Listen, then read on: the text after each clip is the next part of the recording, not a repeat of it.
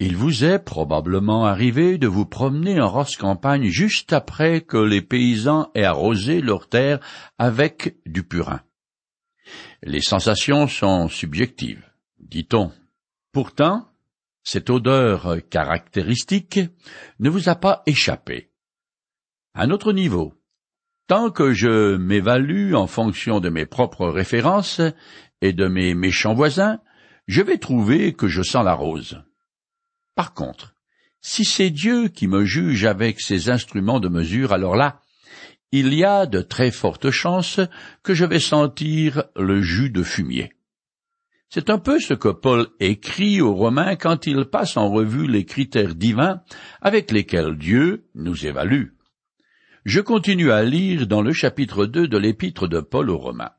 Or, nous savons que le jugement de Dieu contre ceux qui agissent mal est conforme à la vérité. Romains chapitre 2 verset 2. La première norme divine de jugement est la vérité qui est aussi l'un des principaux attributs de Dieu. En fait, dans les textes sacrés, il est appelé plusieurs fois le Dieu de vérité. Devant ce Dieu impartial, qui ne fait aucun favoritisme, ni aucun cas de la profession des lèvres, nul ne pourra faire valoir le moindre privilège. Si Dieu juge un homme selon la vérité absolue et infinie, il ne lui est pas possible d'échapper à une sentence de culpabilité. Parfois, je vais ramasser des fruits chez un paysan, souvent des fraises, puis je les lui amène et il les pèse sur une balance. Il ne s'intéresse pas à mon expérience. Comment j'ai fait pour ramasser tant de fraises? Dans quel rang je suis allé? Si j'ai eu chaud ou froid? Ou si j'ai eu soif? Il pèse les fruits, un point c'est tout. Ensuite je paye en fonction du poids. Et je ne veux pas argumenter contre la balance car elle est inflexible. C'est pareil pour le jugement de Dieu je ne peux pas discuter avec son étalon de mesure. Dans l'Ancien Testament, le prophète Daniel rapporte qu'une main invisible a écrit au roi Balthazar. Tu as été pesé dans la balance, et l'on a trouvé que tu ne fais pas le poids. Daniel chapitre 5 verset 27. Ces paroles me donnent la chair de poule. Nous espérons qu'un jour Dieu va nous dire Très bien, lui dit son maître, tu es un bon serviteur, en qui l'on peut avoir confiance. Tu t'es montré fidèle en peu de choses, c'est pourquoi je t'en confierai de plus importantes. Viens partager la joie de ton maître. Matthieu 28, verset 21. Oui, et je dois tout mettre en œuvre dans ma vie afin qu'il n'ait pas à me dire tu as été pesé dans la balance et l'on a trouvé que tu ne fais pas le poids. La fausse confiance des moralistes est que Dieu va condamner ceux qui sont dépravés et récompenser les bonnes gens. Mais le jour où ces personnes, bien pensantes, seront appelées à la barre du grand tribunal, elles recevront le choc de leur vie car elles seront en proie à une désillusion infinie. Mentalement, dans leur majorité, les êtres humains enterrent leur tête dans le sable afin de ne pas voir le jugement à venir, bien que, intuitivement, ils savent qu'ils auront des comptes à rendre à une puissance supérieure qui est aussi leur créateur. Paul l'a clairement annoncé aux Athéniens quand il leur a dit. Or, Dieu ne tient plus compte du temps où les hommes ne le connaissaient pas. Aujourd'hui, il leur annonce à tous et partout qu'ils doivent se repentir. Car il a fixé un jour où il jugera le monde entier en toute justice, par un homme qu'il a désigné pour cela, ce dont il a donné à tous une preuve certaine en le ressuscitant d'entre les morts. Acte chapitre 17, versets 30 et 31. Cet événement futur est redoutable. Lorsque Paul a comparu devant Félix, le gouverneur de la Judée, il a donné à cet homme des sueurs froides. Je lis le passage. Le gouverneur fit appeler Paul, et il l'écouta parler de la foi en Jésus-Christ. Mais lorsque Paul en vint à ce qu'est la juste manière de vivre, à la maîtrise de soi et au jugement à venir, Félix prit port et lui dit, Pour aujourd'hui, cela suffit tu peux te retirer. Acte chapitre 24, les versets 24 et 25. Les trois thèmes que Paul aborde réveillent la conscience endormie de Félix et sont comme trois doigts accusateurs. Convaincu de la noirceur de son âme, il se sent fortement mal à l'aise, et il a raison, car le jugement de Dieu n'est pas comme celui de l'homme, partial et injuste. Quelqu'un a expliqué comment une personne coupable d'un crime peut se soustraire à la justice humaine. Premièrement, son délit ou son identité peut ne jamais être dévoilé. Deuxièmement, découvert, il peut s'enfuir à l'étranger, par exemple. Troisièmement, arrêté et mis en examen, il peut encore échapper à la condamnation grâce à un vice de forme ou un avocat véreux. Quatrièmement, condamné, il peut encore s'échapper de prison et demeurer caché. Aucun de ces moyens n'est possible pour celui qui, n'ayant pas accepté la médiation de Jésus-Christ, comparaît devant la justice du Créateur du ciel et de la terre. Quand Dieu juge, il se base sur des faits, car il connaît toutes mes actions et même tout ce qui me passe dans la tête, y compris mes pensées les plus intimes. Aïe, aïe, aïe. Condamné, je n'ai aucun endroit dans l'univers où je peux aller me réfugier loin de Dieu. Il n'y aura ni avocat, ni vice de forme, seulement celui devant qui je dois rendre des comptes. Un des auteurs du Nouveau Testament compare le système juridique de l'Ancien Testament à la foi en Jésus-Christ. Il écrit Chaque infraction, chaque désobéissance a reçu la sanction qu'elle méritait. Alors, Comment pourrons-nous échapper nous-mêmes au châtiment si nous négligeons un si grand salut en Jésus-Christ? Hébreux, chapitre 2, les versets 2 et 3.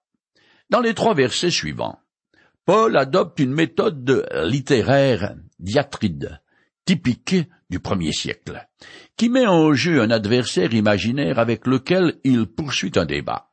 Cette manière d'écrire explique le style questions-réponses des versets dans lesquels Paul s'adresse alternativement à un chef religieux juif, à un païen moralisant. Ces personnes ayant toutes deux adopté une position d'autosatisfaction et de jugement envers les autres pécheurs qu'elles considèrent comme des êtres inférieurs parce qu'ils ne respectent pas leur code moral. L'apôtre renverse ces prétentions orgueilleuses en exposant leur erreur sous-jacente. Je continue à lire le texte du chapitre 2 du livre des Romains. T'imaginerais-tu, toi qui juges ceux qui commettent de tels actes, et qui te comportent comme eux, que tu vas échapper à la condamnation divine? Romains chapitre 2 verset 3. L'apôtre sape à la base cette illusion des Juifs selon laquelle ils sont exempts du jugement universel parce qu'ils sont le peuple élu et ont une meilleure conduite que les païens. En ce qui vous concerne, peut-être me direz-vous que vous n'avez jamais tué qui que ce soit ou commis un adultère. Je vous crois.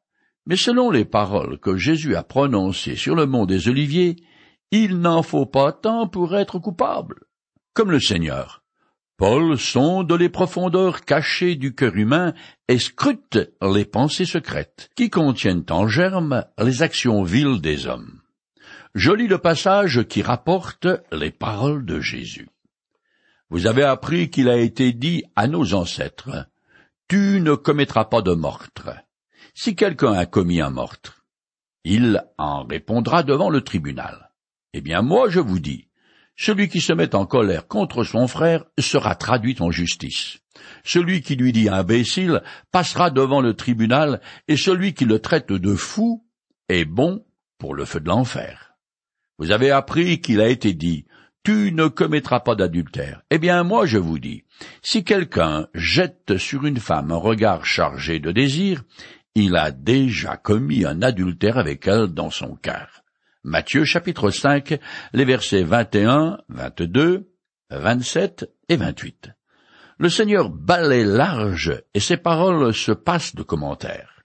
Si vous n'êtes pas pris dans son filet, tant mieux pour vous. Je continue le texte. Ou alors, Méprises-tu les trésors de bonté, de patience, de la générosité déployés par Dieu, sans te rendre compte que sa bonté veut t'amener à te repentir et à changer de comportement. Romains chapitre 2 verset 4. Si le jugement n'est pas encore tombé sur le juif qui pratique les mêmes péchés que le païen, c'est uniquement dû à la patience du Seigneur. En n'exécutant pas immédiatement son châtiment sur Israël et sur l'humanité pécheresse, Dieu manifeste des trésors de bonté. Son but est d'amener tous les hommes à la repentance, c'est-à-dire à venir à lui, qu'ils soient juifs ou païens.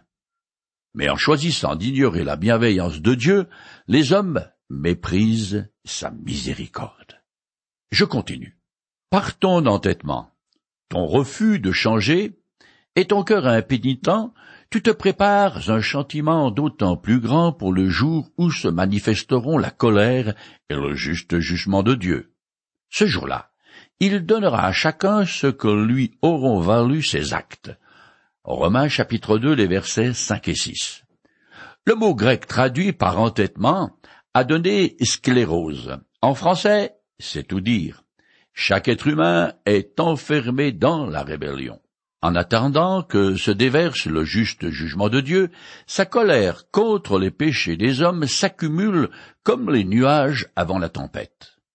En ce jour-là, le tonnerre divin va éclater, et Dieu rendra à chacun selon ses œuvres.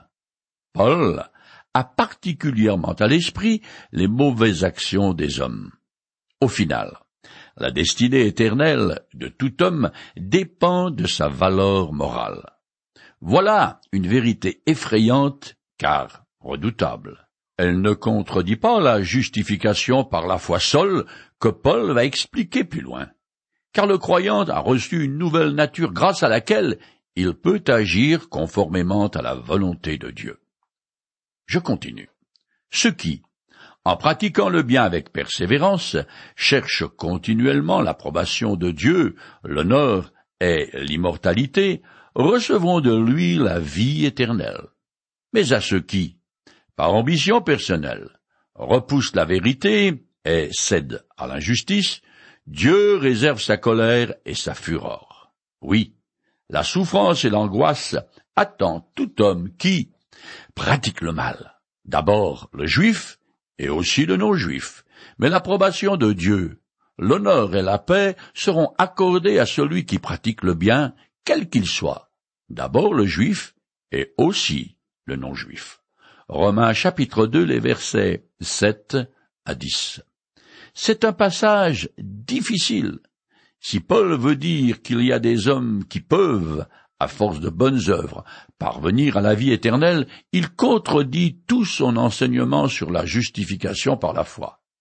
En effet, un peu plus loin, il écrit car le salaire du péché, c'est la mort, mais le don gratuit de Dieu, c'est la vie éternelle en Jésus-Christ, notre Seigneur.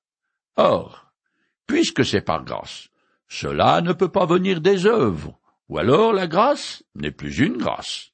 Romains chapitre 6 verset 23, chapitre 11 verset 6.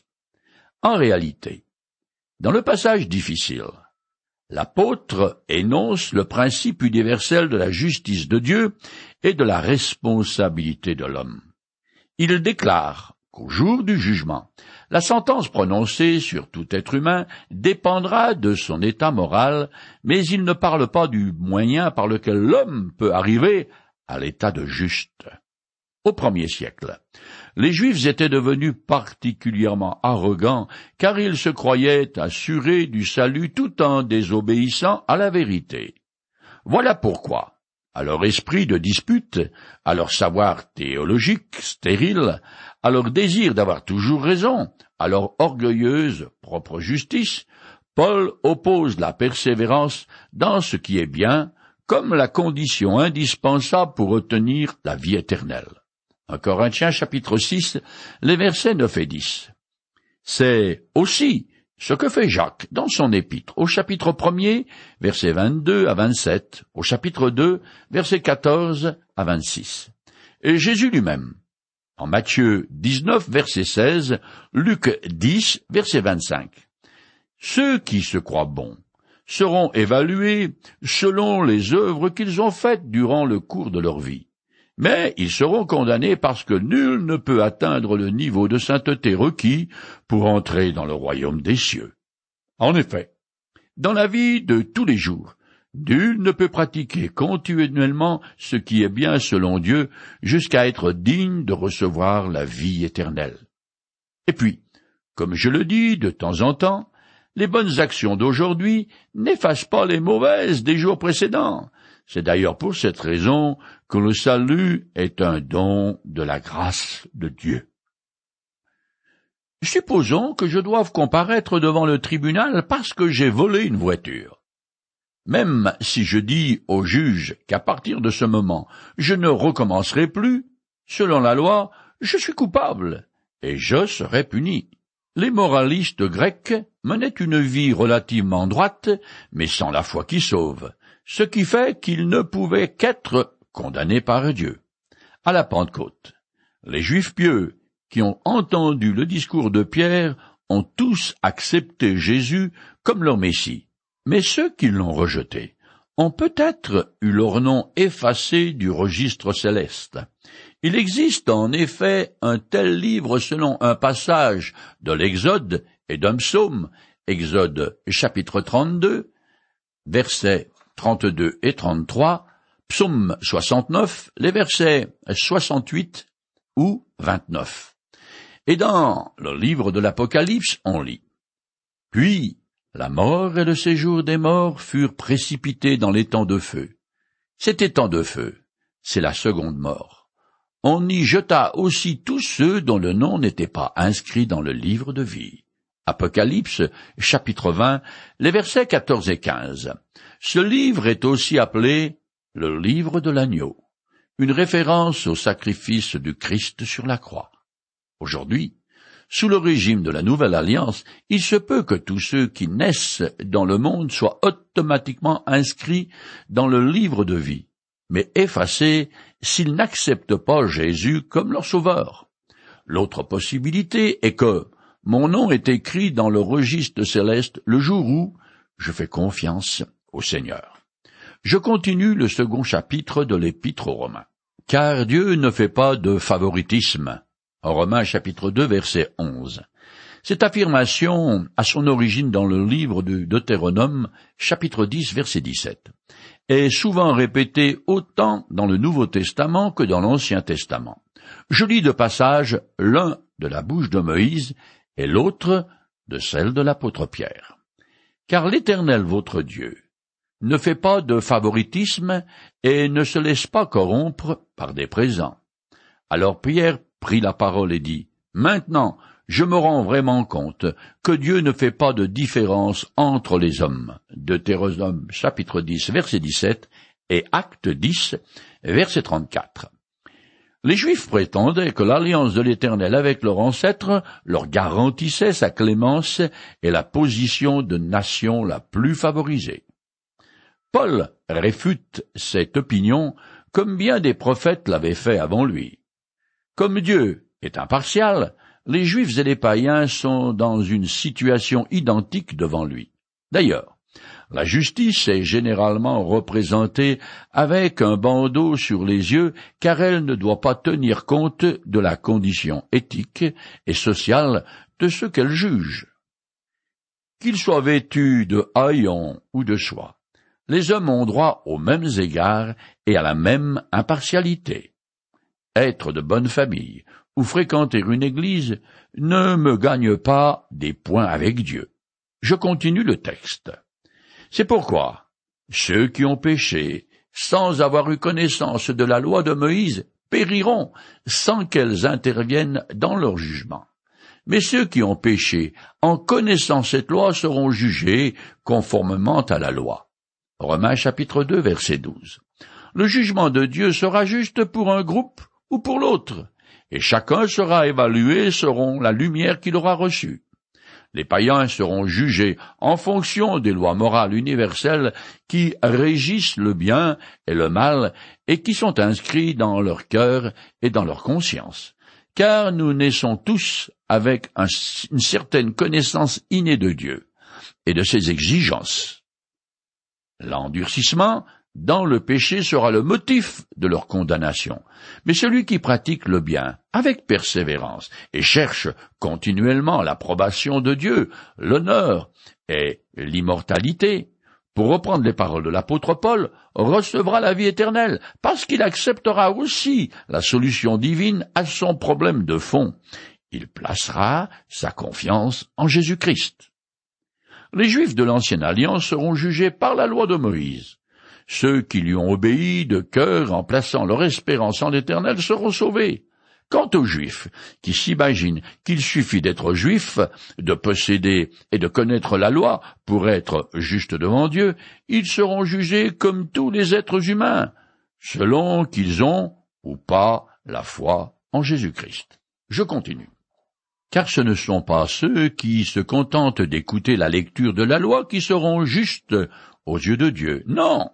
Seuls ceux qui accomplissent les prescriptions de la loi sont considérés comme justes. Romains chapitre 2, verset 13. La lecture de la loi fait partie des réunions de la synagogue, de sorte que, par définition, le juif est celui qui écoute la loi. Toutefois, ce sont ceux qui mettent la loi en pratique qui sont justes. On peut dire que le juif qui aura observé dans sa totalité la loi qui condamne jusqu'aux pensées du cœur sera juste devant Dieu. Mais ce juif, où est-il? Plus loin l'apôtre répond qu'il n'existe pas. Romains chapitre 3 les versets 9 et 10. En vérité, le juif doit lui aussi accepter le Christ comme son sauveur, surtout que toute la loi de Moïse pointe vers lui, ce que Jésus confirme quand il dit N'allez surtout pas croire que je serai moi votre accusateur auprès de mon Père. C'est Moïse qui vous accusera, oui, ce Moïse même en qui vous avez mis votre espérance. En effet, si vous l'aviez réellement cru, vous m'auriez aussi cru, car il a parlé de moi dans ce livre. Jean chapitre 5, les versets 45 et 46. Je continue le texte de l'Épître aux Romains. En effet, à supposer que des païens qui n'ont pas la loi de Moïse accomplissent naturellement des choses de cette loi, auteur. Ils se tiennent lieu de loi à eux-mêmes, alors qu'ils n'ont pas la loi.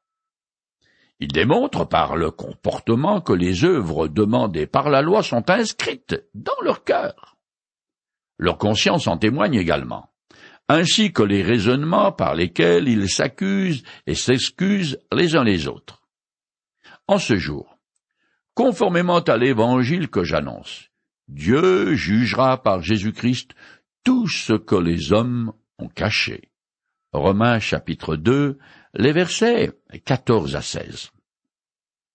Les païens, sans le savoir, connaissent intuitivement les préceptes moraux de la loi, car ils sont inscrits dans leur conscience, le code génétique de leur âme.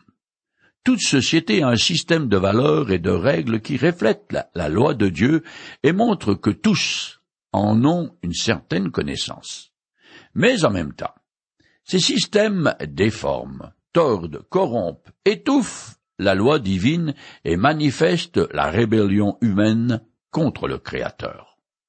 En conséquence, ayant le sens du bien et du mal, les païens sont coupables de ne pas obéir à ce qu'ils savent être bien, bon, vrai et juste devant Dieu. Ils sont donc sous le jugement de leur Créateur.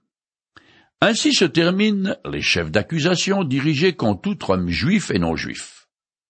Tous sont responsables devant Dieu, les juifs parce qu'ils possèdent la loi de Moïse et les païens à cause de la loi naturelle écrite dans leur conscience. Il y a pour tous un critère valable justifiant l'accusation, car ce n'est pas celui qui possède la loi qui est reconnu juste, mais celui qui la pratique. Tout être humain sera un jour soumis à un jugement impartial qui se fera sur la base de ses actes. Pour reprendre les paroles de l'apôtre Paul, Ai-je pratiqué le bien avec persévérance, cherchant continuellement l'approbation de Dieu, l'honneur et l'immortalité? Si oui, je recevrai de lui la vie éternelle. Sinon, Si par ambition personnelle j'ai repoussé la vérité et cédé à l'injustice, alors Dieu me réserve sa colère et sa fureur.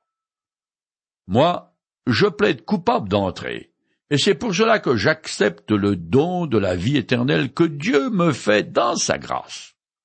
Tout ce qu'il me demande est de reconnaître que je suis tout à fait incapable de pratiquer le bien avec persévérance, de chercher continuellement l'approbation de Dieu, l'honneur et l'immortalité, et d'accepter Jésus comme mon sauveur.